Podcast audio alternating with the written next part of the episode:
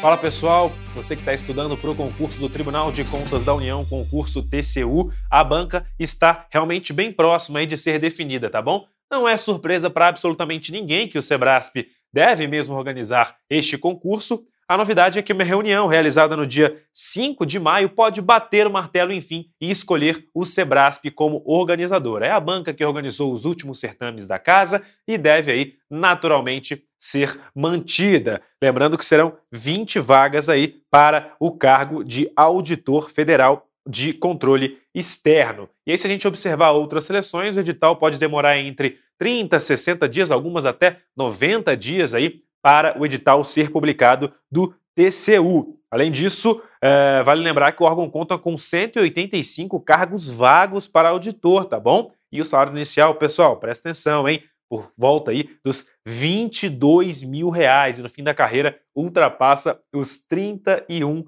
mil reais. É muita grana e também é um concurso muito disputado. A gente tem um perfil dos aprovados lá no nosso blog do Direção Concursos e você é, pode conferir lá no blog essa notícia e, e, essa outra também do perfil. E além dessa grana toda que eu estou falando, ainda tem auxílio alimentação, auxílio saúde, auxílio pré-escolar, recesso de 30 dias no final do ano. Rapaz, é muita vantagem ser um auditor lá do TCU. Confere lá no blog toda a notícia completinha e também outras do mundo dos concursos públicos, porque só passa quem está bem informado. Valeu, pessoal. Até a próxima.